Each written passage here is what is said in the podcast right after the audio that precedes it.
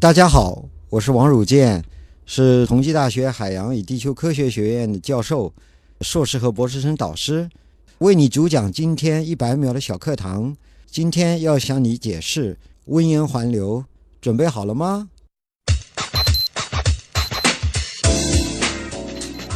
温盐环流是因为温度和盐度的差异所形成的一个环流。因为北大西洋是非常冷的地区，表层的热水到达那里以后，热量被吸收掉了，变得很冷，但是盐度又变高了。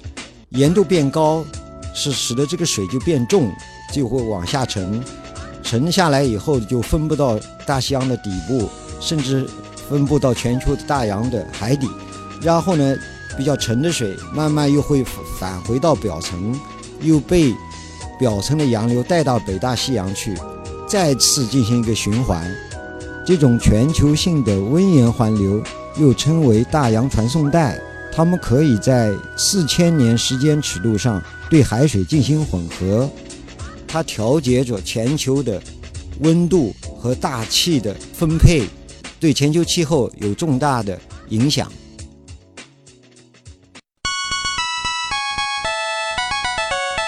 节目准备好了吗？正在将内容进行智能排列。嘉宾的情况呢？正在为您检索嘉宾的特殊喜好。不用那么详细吧？正在为您安装幽默插件。你这是在吐槽吗？正在为您更换全部文字素材。正在删除您的幽默基因，已将节目专业程度调低到百分之三十五。好了好了，马上开始节目吧。正在为您极客秀，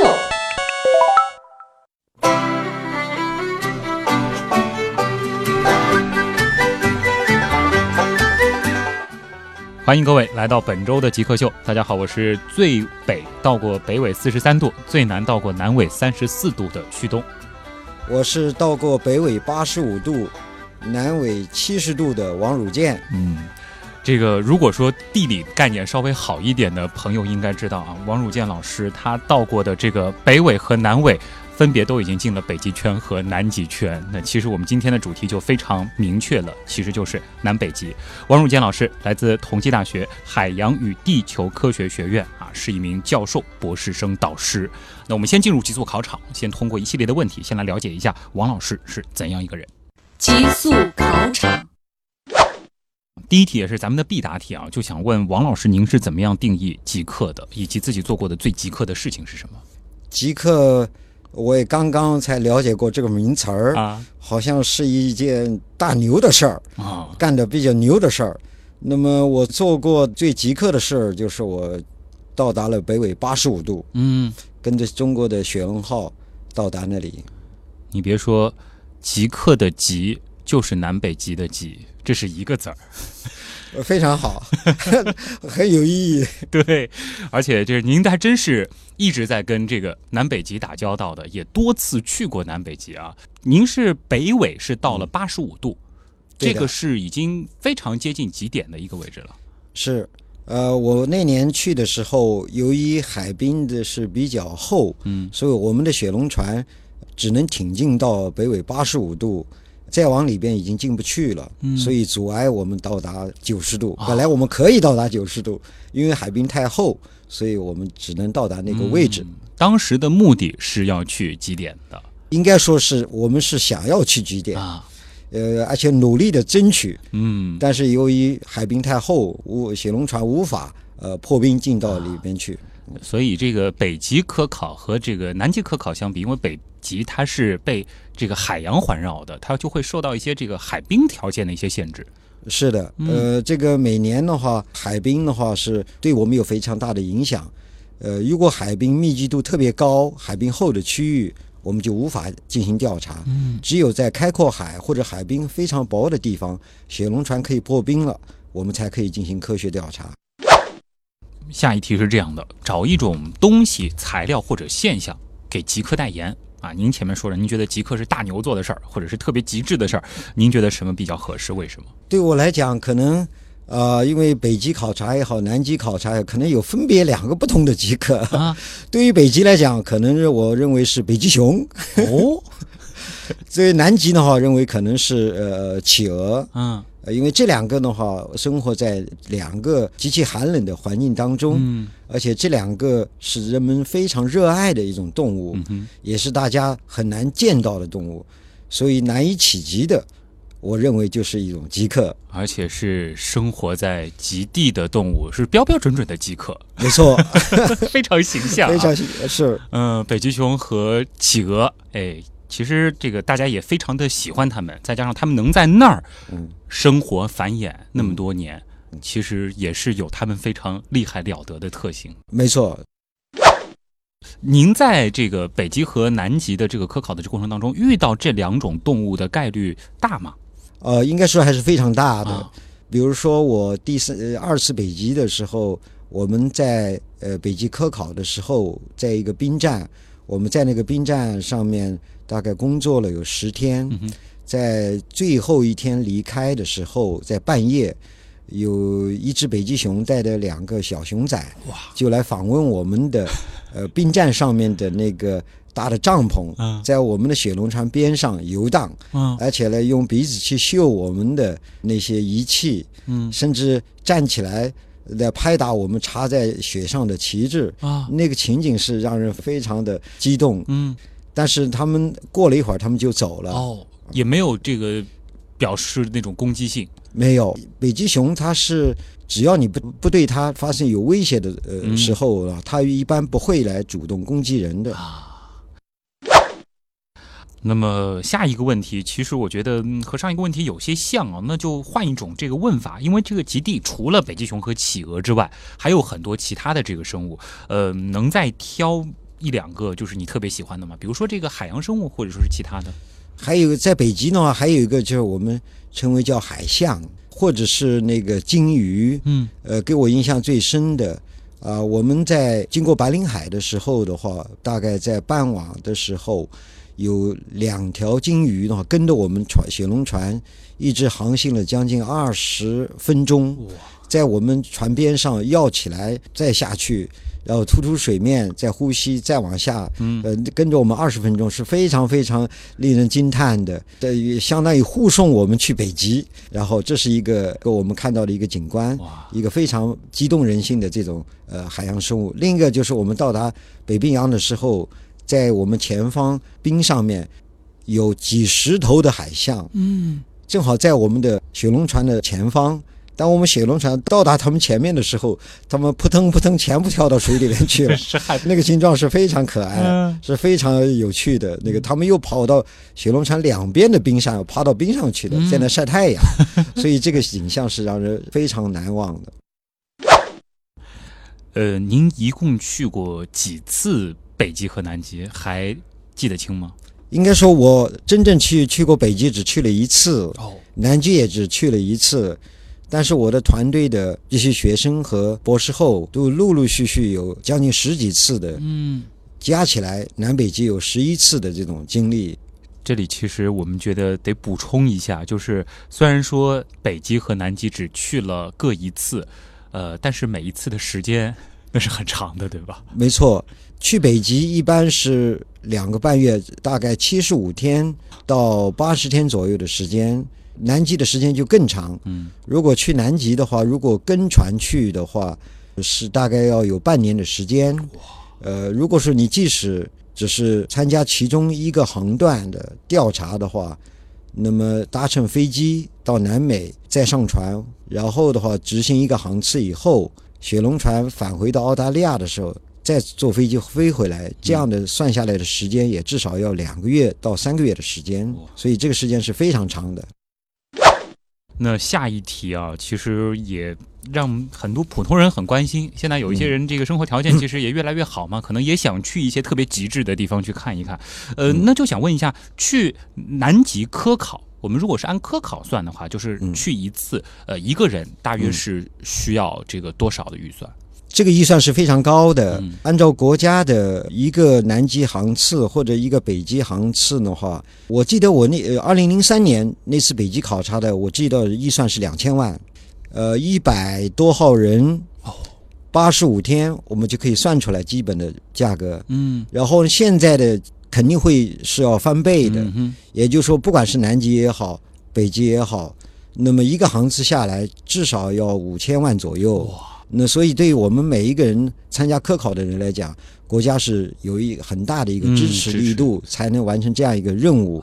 那么折算成每一个人的可能起码几十万的这样的这样的这样算下来，可能也是要四十到五十呃万的数字了。至少呃好，这个数字对于我们节目来说还挺合适的，因为下一题是这样的，就想问一下，您一年的收入可以独立支持这样的科考几次？呃，一个人、呃，不可能。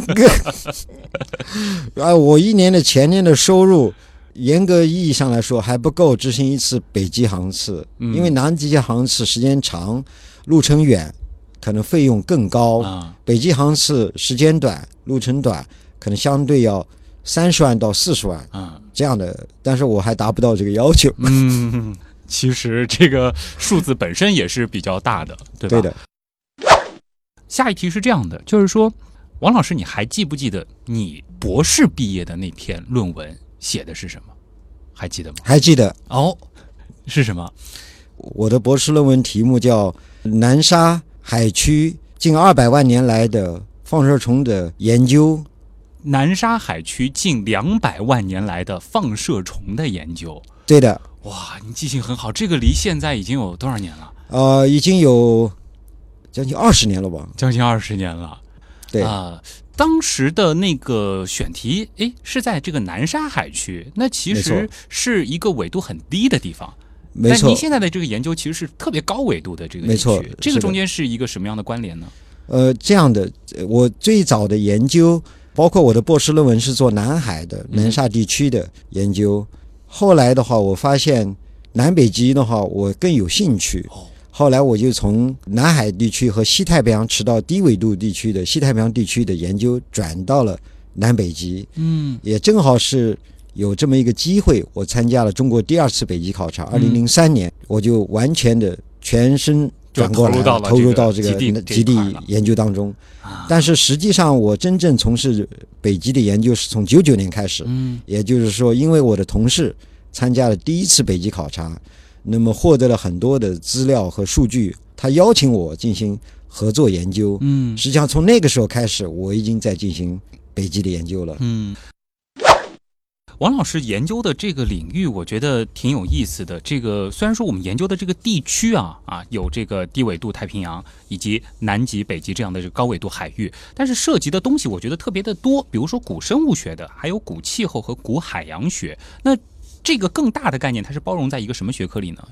实际上可以包容在海洋科学的领域里边。哦我们一做海洋研究的话，主要是研究海洋当中过去的一些生物的变化。那么这些生物的变化最反映最多的，大多数的实际上就是一些很小的，我们称之为这浮游生物或者浮游动物，是我们研究的对象。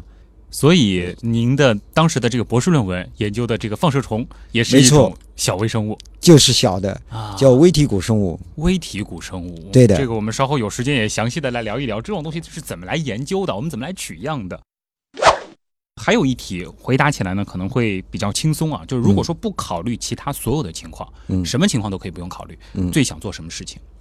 还想去一次南北极？还想去对的，啊？去一次时间特别长啊，这也是自己的一个一个愿望啊，这没关系，让自己沉浸在那样一种环境当中，是一种享受，嗯也是一种真正实践自己对科学上面的一些愿望所、嗯所要要求达到那样一个一个一个一个境界的。啊，太棒了！下一个问题，我们的这个想象力可以放得更大啊，就是更好，如果说可以立刻实现一个愿望，嗯。假定我们节目组有这个通天的能力啊，什么愿望都能实现，嗯，你希望实现什么？我们曾经送过嘉宾去火星啊，我希望去喜马拉雅山到珠峰，上到珠峰顶上去。对的，啊，就是立刻就可以让您上去。对的，哎，这个是什么原因呢？是因为它和南北极会有相似的地方吗？呃，是这样的，嗯在呃科学领域来讲，或者是我们讲通常大众难以企及的地方，我们称为一个北极，一个南极，第三极我们就就是珠峰，就是喜马拉雅的。当然还有第四级哦，但第四级目前是几乎是呃人类还目前达不到。你比如说海底最深的海沟，海沟比如说马里亚纳海沟，就十公里的深度嗯，如果能够达到那个地方，那就是你成为世界的第一个人。嗯，如果这是四级，我能够把这四级都集齐，这个可能是要在几十年以后才能实现。没错，是的啊，所以说您现在就是，如果说能够立刻实现一个愿望，对的到珠峰上去感受一下没错。啊。好，那这个咱们脑洞的时间先到这儿啊。接下来呢，咱们就要进入极客到科学了。这个王汝健老师其实，呃，他有非常非常多的好玩的关于海洋的、关于极地的知识可以和大家分享。我们进入极客到科学。极客高科学。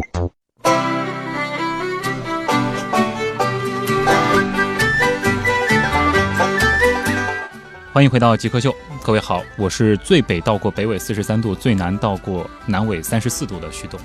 我是北纬到过八十五度，南纬到过七十度的王汝健。嗯，别看这个数字就差了几十度啊，这个在地球的概念当中，我的活动范围始终就是在这个温带 啊。王老师是分别进过南极圈和北极圈。今天做客我们节目的极客王汝健老师呢，是同济大学海洋与地球科学学院的教授，也是硕士生与博士生导师。那他曾经是啊分别到过南极和北极，而且也是坐着啊鼎鼎大名的咱们国家的雪龙船啊。呃，王老师能先和大家来回忆一下您第一次极地科考的那个经历吗？就当时是一个什么样的契机，然后在那儿做了些什么事儿，然后整体的感受。好的，实际上我在中国一九九九年第一次北极考察以后，我有位同事参与了这个工作，那么他带回了一些样品，然后和数据，邀请我进行合作研究。结果我做了两年，哎，我就发现有很好玩的一些发现，嗯那么使得我的兴趣就转向了北极了。呃，与此同时呢，我在二零零二年的时候申请了一个国家的自然科学基金，正好呃获得了这个基金的支持，那么我就给极地办的领导和组织者写信，想要参加第二次北极考察。结果我把我的愿望和我的获奖基金的一些情况向领导反映以后，然后他们经过呃慎重的考虑，最后同意我参加了这次北极考察，使我真正的进入了极地领域。那么，二零零三年，呃，我参加了第二次北极科学考察，我们一共大概有八十五天的时间，在白令海和北冰洋进行了呃多种学科的考察。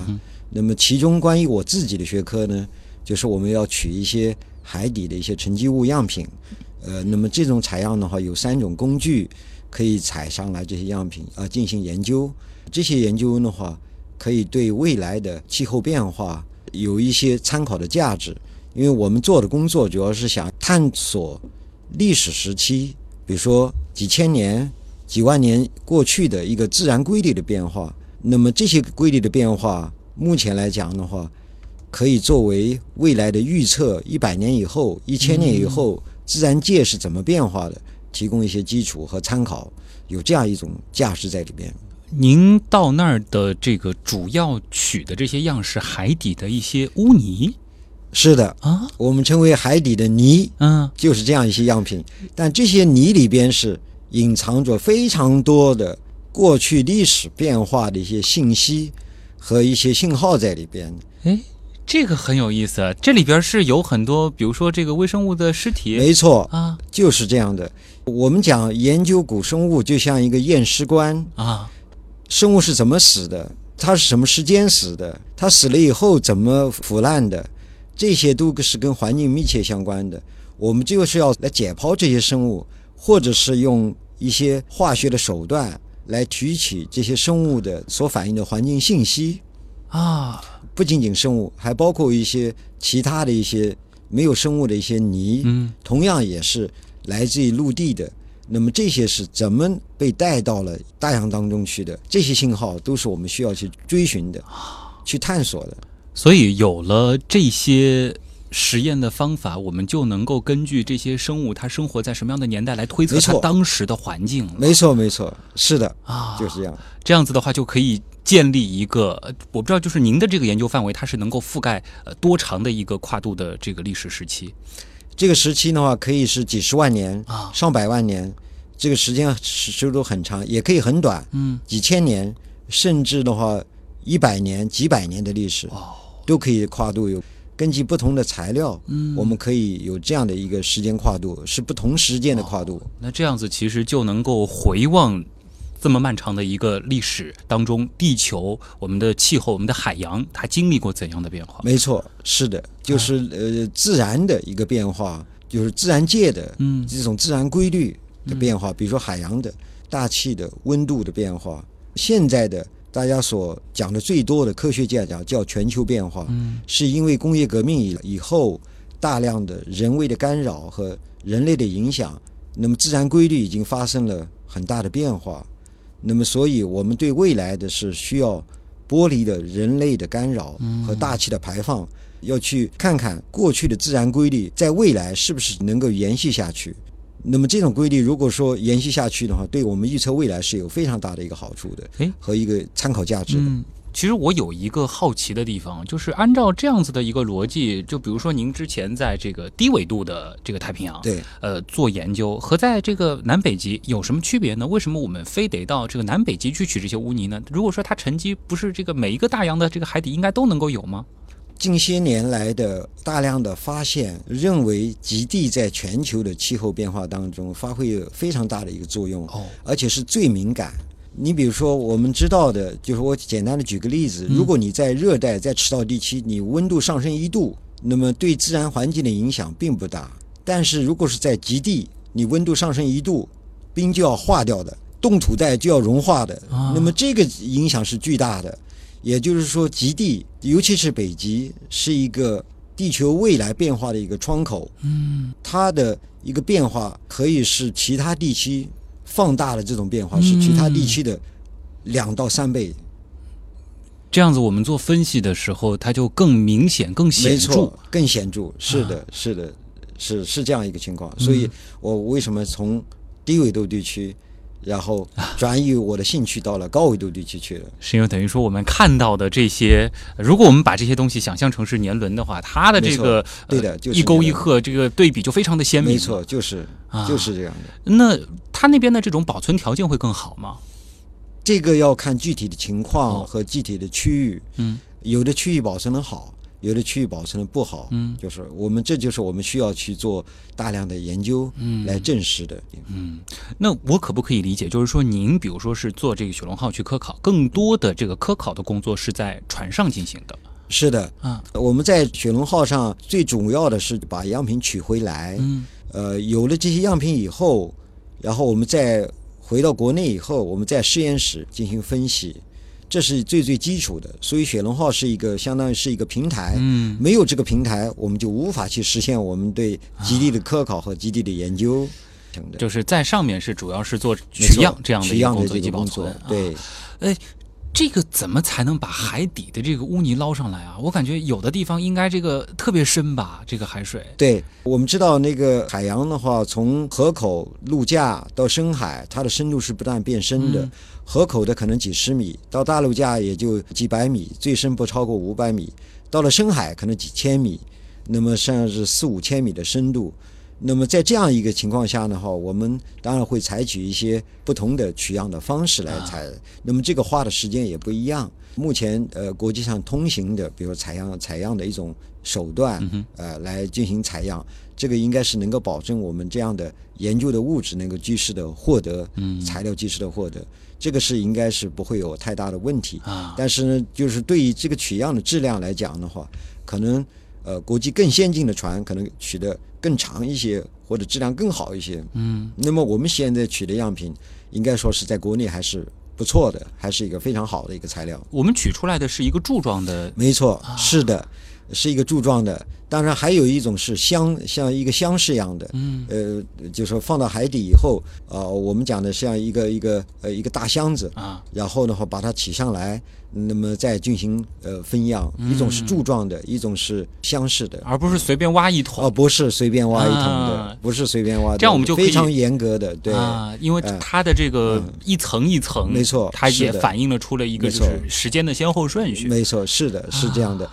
就像我们说的树木年轮，啊你从最外层数数到它的那个树的中心的髓部的时候，中心圈的时候，你可以发现它是多少年，每一年长多少，而这些长的宽窄就代表了它对气候的一个变化，这一年的降水的多少。呃，反映的这个时间和气候的这样一个一个关系在里边。同样的，海底里边沉积物也是这样一种一种状况。哇。前半部分呢，其实我们已经和大家分享了，就是王老师到南北极，他分别会去做些什么事儿，然后做一些怎样的研究。呃接下来的时间呢，我们聊些呃稍稍轻松一些的话题啊。大家可能会关心，就是我们在极地这样的环境当中，我们该怎么样生活？嗯我们该怎么样，嗯比如说和外界进行联系等等。嗯嗯呃，生活方面的话，是不是雪龙船的这个条件保障的已经够好了？是因为国内的其他船我也上过科考船，呃，我认为我上了大概有七八条的国内科考船，其中认我认为雪龙船的饮食条件和生活条件是最好的，因为它船上有空调的，然后的话一天是有四餐，然后吃的都非常好，特别是那个夜宵，大家是非常渴望，嗯，都是什么肉丝面条啊，或者是这水饺啊，吃的是非常好，包括中餐、晚餐、早餐都都非常的不错。呃，这个是得益于那个国家对极地的这个投入，那么使得大家能够在这样一个艰苦的环境当中保证这个营养，这样所以吃和住都是没问题的，嗯都是没问题的居住的也是很舒适对的。然后也有很好的娱乐的条件，啊可以打乒乓球，甚至可以打篮球。啊还有一个是我们叫桑拿房，哦，呃，然后还有一个小的游泳池，啊都是在船上面。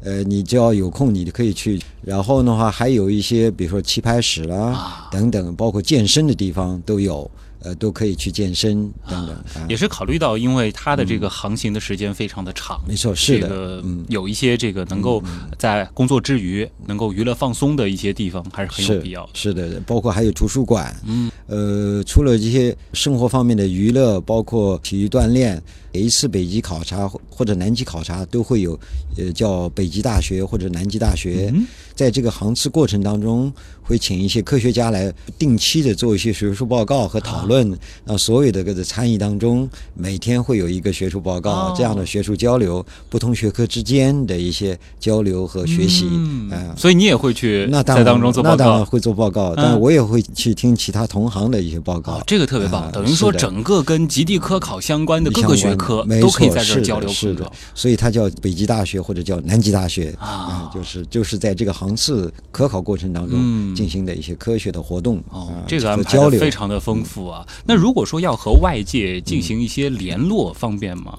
这个联络肯定呃肯定不像国内打个手机对吧？那甚至你在国外旅游打个电话那么方便，嗯因为在极地的话地区的话，呃它是因为到了公海上面，所以一般的情况下是手机是没有信号的。哦呃，但是一般的话，这个船上会提供一些比较好的通讯的，呃，就是说可能费用比较高的，比如说打一星电话，或者是那个那个卫星电话。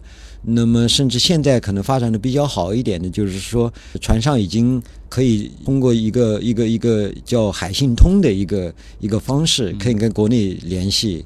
那么它装了这个设备，那么随时这个信息可以发到国内，呃相当于我们在手机的微信一样的啊。一个海信通，这样你可以跟他有及时的交流。但上网还是比较呃，上网是不行的，是是，它是一个内部的网，还不能实时的传输这个数据，还不能及时的上网，这一点是，呃，因为这个费用太高主要是费用太高。所以一旦上了船，就是开始进入到这个科考的这个航程当中的时候对，和外界的联系就会非常的少。是的，联系不多，除非有一些比较重要的事情的时候，我们会呃相互之间会有些建立一些，比如说电子邮件，或者是、嗯呃用微信的海信通，甚至打电话。呃，在科考站上面，它可以接通呃一星电话，呃，啊，那还想问一下，就是您，比如说去南极的时候，是嗯到过那些，比如说长城站、中山站这样的站址吗？嗯、我到过中山站的，啊，我我而且我在那待过一段时间的在站里也住过，住过的，住过的。这个是一种怎样的体验呢？呃，站上住过，因为正好我去的那个时间，正好是在那边的是急救状态，啊，相当于是十二月份到呃三月底这段时间，在我们国内在北半球认为是冬天，嗯但是在那边是属于夏天，就是极呃极昼状态。那么可能对我们比较影响大的，认为比较呃那个新奇的，就是说那个太阳一直落不下去，呃，就是晚上都是白天，就是一天二十四小时都是大白天。那么这个对我们科考是很很有帮助，嗯。你可以工作的很晚都没有问题，但是对你的睡眠就会产生很大的影响，因为这个时候大家就会感觉到睡不着，啊甚至半夜两三点钟还睡不着，就是这样一种是完全没有就是想睡的感觉的那种。呃，也不是说没有想睡，嗯可能处在那种那样一种状态下面，因为即使去模拟那种夜间的状态，你始终会有一种感觉，就是说那个外面是亮的这个对 对，外面是亮的。所以对我来讲，我觉得那几个月对我来讲是一个呃睡眠是质量是不是很好的。大多数啊在那个地方科考的人的，包括国外的科学家也同样如此。嗯，因为这是一个人的生理跟这个自然界的这种这样一种关系，嗯。呃，会造成这样一种影响。所以在极昼的时候，这种体验可能最开始是新奇和奇妙，到后边其实会变成一会有种困扰影响的，是的，是有困扰的，啊，对的。但是如果说我们比如说像这个雪龙，他去嗯。北极或南极，嗯。大部分选的也是会在这个极昼。是的，因为这样的时间对我们进行科考也好，物资的运输也好，在航线上都可以呃能够很顺利的呃，但是如果极夜状态，那是几乎不可能，因为整个是呃黑夜，几个月都是都是夜间状态，那么对行船的危险也好，科考也好是都不适合的，啊。所以一般都是在不管是嗯。南半球、北半球，都是在极昼状态去的。嗯。在站上的这个生活条件呢？站上的条生活条件已经有了很大的改善，那么他们的住的还是非常不错，有空调房间，工作的这个状况啊，各方面的话，这些条件都还是可行的。嗯，那么实际上对于站上的科考队员来讲，可能最大的考验和挑战就是我们是在饮食，在特别是对于蔬菜的饮食方面的一个考验是最大的。我们都知道，一个蔬菜的保存期，实际上即使你放在冰箱里边放个两三个月，也都会坏掉了。那么在那里的话，一如果没有补给，超过半年以上，那么我们的饮食主要是靠一些，比如说土豆啊、洋葱，嗯所有的绿叶菜都已经没有了。那么这个时候的话，对人体来讲的话，需要补充维生素。呃，对于常人来讲，你可能两三天不吃素菜、不吃绿叶菜，你没有感觉；让你一周不吃，你就已经感觉很难受了。嗯那么对于科考队员来讲呢，极大的挑战就是缺少新鲜的蔬菜。但是现在已经开始做了一些大棚的培养，那么比如说发一些豆芽，发一些什么秧苗。发一些那个那个那个菜苗对的，对的，对的，已经开始在做这样的工作了。啊，那么已经普已经慢慢要普及起来，这样的话解决这个蔬菜的一个问题。嗯，到那儿其实吃蔬菜是个问题，没，错，就是最大的，我比吃肉还要渴望。哎肉管够嗯肉绝对管够。啊。聊了一聊这个。极地科考的一些这个生活上的一些趣事儿啊，真的是觉得特别的有意思，也让很多普通人应该是会心生向往啊，嗯也明白为什么会有那么多人花那么大的代价自己到南北极去旅游了。这个过程其实的确是很有意思。是的，是一种非常难得的个人的体验。嗯不管是去去旅游、去探险也好，去做研究也好，那个地方的话，会给人一种精神上面会有一种非常向往的一种一种一 是会觉得那种 他们描述的这种纯粹，纯粹是极致那种感觉对对对、嗯对，你用的词儿很好，我已经说了难以能够感受到您其实眼前就已经浮现了那种画面了。嗯嗯。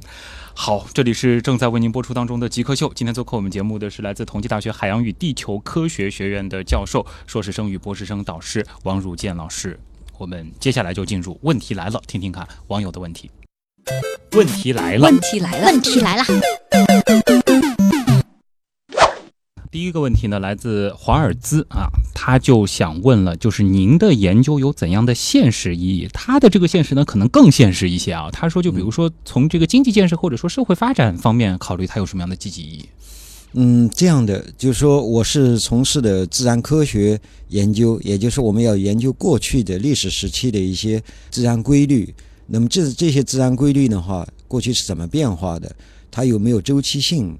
它们有没有特殊的波动？你比如说温度的变化，是不是比如说几千年前或者一万年前的这种变化？那么我们讲这些研究是作为一种自然变化的一种规律来研究。那么这种自然规律的研究，实际上是对未来的社会发展和经济建设是有预测未来的气候变化，那么是有帮助的。而这这这种预测呢，是对我们国家经济建设和人类的发展是直接相关的。所以从某种角度上，我的研究是起到了一个间接的一个一个作用。你比如说，我们讲的。呃，在历史时期，冰盖最大的时候是在两万年。那么现在唯一的冰盖是在南极和北极。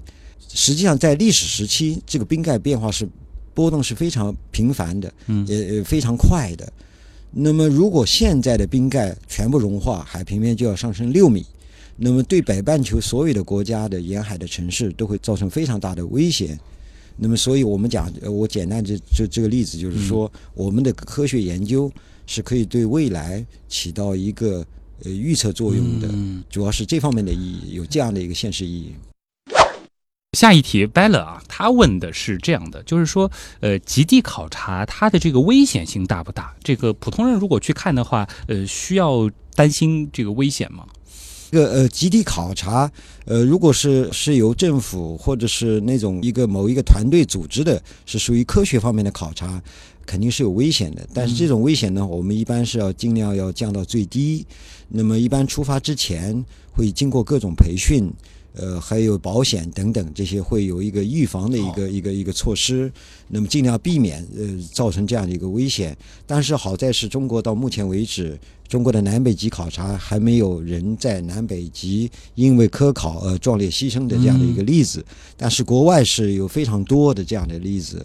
那么因为很多人是在冰盖上面，比如说雪地车掉到冰窟窿里面去了，那么这样的话就是很难那个。被救回来，那么这样的他就为为这个调查事业就献身了。这样的例子还是非常多。对，包括这个前两年也有我们去营救澳大利亚的，没错，就是营救一些科考受困的一些科考队员或者是船。嗯，这个是很常见的。所以说，它的确是有危险性的一个工作啊，并不是说大家想的哎，感觉像坐游轮似的，在船上吃吃夜宵什么，那可根本不是这样。那可不是这样。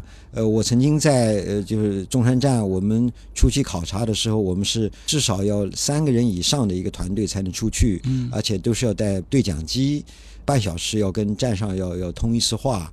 以防的话出了事故要及时联系。如果是在冰盖上面，那就更加的谨慎。那么就说有可能就需要很好的装备和相互之间的非常紧密的一个联络，以防止出现危险的一个。是因为那儿一旦发生了天气变化之后，就特别容易迷路。那当然，那是就是各种非常危险的环境因素，呃，是突然的，是有时候是呃人难以预料到的啊。这就是极地，它的气候变化很极端，很极端，是的。嗯，非常快。呃，对于普通人来说的话，其实可能能去，无非就是去参加那种特别高端的、也比较小众的这种旅行项目。嗯，啊，是这个相对而言的话，就不会去做一些比较有危险性的这些科考的这个工作。对的，是的。像旅游，它主要是去看风景，嗯，或者看看这些生物、海洋生物。那么一般情况下，他会选择比较安全的时间条件。我们讲的一个环境呢，首先一个，比如说没有海冰，嗯，比如说海浪情况很好，呃，没有大的流，而且天气非常好的情况下，才可能去去去旅游。因为在极地，我们知道考察是用破冰船的，对，而你要去南北极旅游，如果如果是坐游船的话，它是不具备有抗冰能力的。如果有冰的话，那我们就是那是一个灾难。我们都知道泰坦尼克号就是因为冰山所沉没的。当然有保险，但是要做到就是非常好的一个安全的一个一个一个措施和培训。呃，下一题，江南烟柳啊，这位朋友可能是这个吃货啊，他问的这个问题是在雪龙船上能捞鱼吗？捞完之后能吃吗？呃，当然可以。哦，那我刚才前面已经说过，我们的南北极科考是多学科的，嗯，其中有一个学科就是专门。呃，比如说大型的呃海洋生物的调查和研究，其中一个是鱼类，嗯，有蟹的。那么我们讲的在北极，在白令海，我们曾经就捞过很多的虾和蟹，捞上来以后，除了一部分做作为标本以外，作为我们讲的研究的对象以外，剩下我们当然可以煮了吃，可以尝那种帝王蟹啊，还有我们在比如说在北北冰洋呃捞的一些鱼，固定的做研究以外，剩余的鱼我们就可以给给大家吃。那么最夸张的是，我记得的是第二次北极考察，在美国阿拉斯加北部呃一个锚地上面，我们停了一天一夜。那天晚上，科考队员和科学家钓鱼就钓了几百公斤，然后呢，呃，后面的两顿的所有的呃那个肉类的主食就是蒸鱼，每人一条，连续吃了两两天，就不想呃吃了就是对的，对的，呃，对的。所以就是说，在一些这个条件比较好的地方，大家也有一个兴趣，就是在那儿可以试着钓钓鱼那当然，啊呃那你你比如说，特别是在如果是在锚地停下来，在接送人的时候，它嗯会有很长的一个时间。当然，你有兴趣，你完全可以在在在边上可以钓鱼，只要船上允许。这是要在船上，就是所有的这个捕鱼也好、钓鱼也好，这种作业其实都是要允许才可以没错，是的，嗯要要经过船上的允许，对呃，才可以做这样的事儿。当然，大家也不用担心啊，这个嗯哎，这个本来拿上来做研究的这些这个鱼啊、虾啊就被吃了，这些地方呃应该也有渔船在作业的，没。错，是的，啊也也周围也有很多捕鱼的船和嗯捕虾的船，也是可以的。对，因为毕竟研究的东西不需要大量的，嗯哼，不需要上吨的这样的鱼来做研究就，和这个啊渔业的这个捕捞相比的话，这个是非常非常小的一部是分。是非常小的一个量。下一题，哎呦，嗯还是和吃有关啊。微见塔罗牌他问说，前一段时间媒体对于南极磷虾的这个关注度很高啊，不少人也试过这种虾，那他就想问了，南极磷虾和一般虾有啥区别？它真的可以开发吗？人类如果说吃这种虾，它会对南极的生态造成影响吗？还有啊，会不会抢企鹅的口粮呢？呃，磷虾的呃问题是我有一个一位同事，东海所的一位同事在一块儿专门聊过这个事儿，他嗯专门研究磷虾，可以知道一些情况。呃，南极的磷虾是有一个呃国际组织在允许范围内是各个国家可以捕捞的，有一个捕捞量的一个限制。那么磷虾是可以作为一个未来的一个人们主要的一个海产品的，为什么呢？磷虾是可以吃的，但是最大的问题在于磷虾的含有氟，哦，呃，一个氟。那么这个氟的量的话，会对人的骨骼，会对人体是有害的。所以在吃磷虾之前的话，你少量吃没有问题。如果大量吃，作为一个主主要的一种海产品来吃的话，是需要脱氟，脱氟完了以后才能进行吃。那么这个托福的技术的话，目前呢各个国家也研究的不一样，有的有有的比较好的，可能托福的比较干净的，可以到超市里边可以去进入到市场上去销售的。那么因为磷虾是南极的大量的这个生物当中是非常大的一个群体，国际上是有个组织在限制捕捞量，磷虾是一个呃生物链当中的某一环。如果你过度的捕捞，当然会影响到了企鹅的口粮，嗯这是肯定会影响的。那么影响到企鹅口粮，同样的话，企鹅又是什么海豹的这个口粮，对同样也会影响到海豹了。所以我们讲这是一个生态平衡的问题，嗯就是这个不能过量的没错是的呃开发是的，只能是限度的开发，嗯有限的开发这样的，有限的开发是可以的，因为它的的总量非常的大。没错是。啊呃，当然，其实这个王老师也提醒大家了，就是这个东西你这偶尔吃吃可以，嗯别把它当做你日常蛋白质的这个主要的补充来源。对的，这个的话可能就会有一些问题。是的，王者荣耀的这个问题，我觉得也和这个王教授的这个专业领域特别相关啊。他就问了，从古生物的视角看南北极是怎样的？非常好的一个例子。嗯，那么可能大家都知道，现在的南极和北极都是冰天雪地的。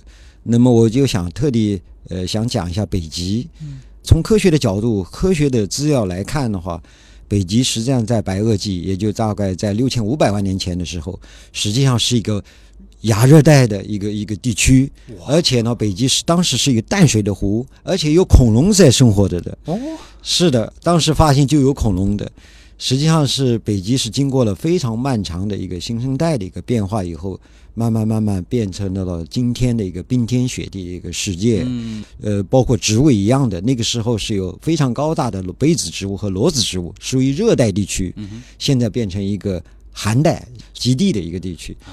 当然得给大家这个补充一个概念，就是说，呃，王老师口中说的这个北极是一个怎么说呢？是一个这个板块的这样的一个概念。没错，啊是的，因为板块呢哈是从中生代早期以来就开始漂移，嗯然后再形成现在的呃大家现在的各个大陆的位置。嗯那么同样的，北极也是，呃我们讲的北极是一个一个洋盆，北部的几个板块把它拼合起来以后，形成现代的一个类似一个一个陆地包围着的一个湖，一个大湖。对，尽管它是一个海洋，但是我们在历史时期的，特别在白垩纪的时候，认为它就是一个淡水的海洋，相当于一个淡水湖。巨大的对的，巨大的湖，因为它里边的话，特别还生活着一些亚热带的一些蕨类，呃，包括一些裸子植物、被子植物等等。那么这些都是属于热带地区的，然后慢慢的开始变冷，随着新生代的气候变化，它变成了现今天的冰天雪地的一个世界。嗯，其实从这个地球科学的视角来看，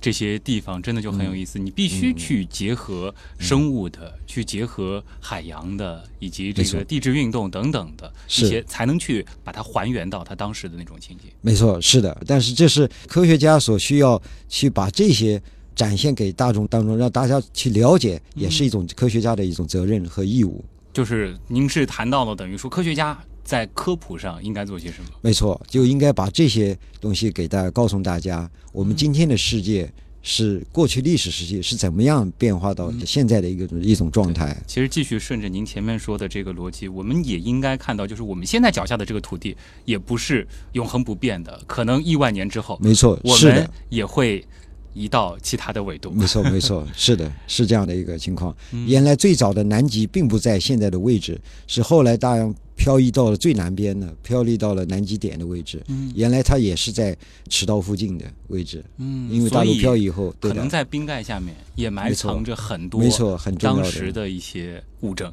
没错，包括南极也同样存在恐龙。嗯，哇，太有意思了。所以其实因为呃南北极它的一种这个特性，包括它的这个比较极端的这种环境，然后包括它的这个温度，它就保存着非常非常多的跟这个地球相关的遗产和史料。没错，是的，记记录了很多历史时期的一些变化。就像我们在研究历史的时候，我要去放很多大材料或者是考古的这些这些物品，就可以证明当时历史时期的一个变化。同样的，我们讲的在地质记录当中，也就是我们这些化石，都是作为一个反映历史的一个材料，来揭示过去的一些变化。嗯，所以要好好的了解我们生活的这颗星球，南北极太重要了。是的。好，今天也再次感谢来自同济大学海洋与地球科学学院的教授、硕士生与博士生导师王汝健老师做客极客秀。那以上就是本周的极客秀，我是旭东，咱们下周再见。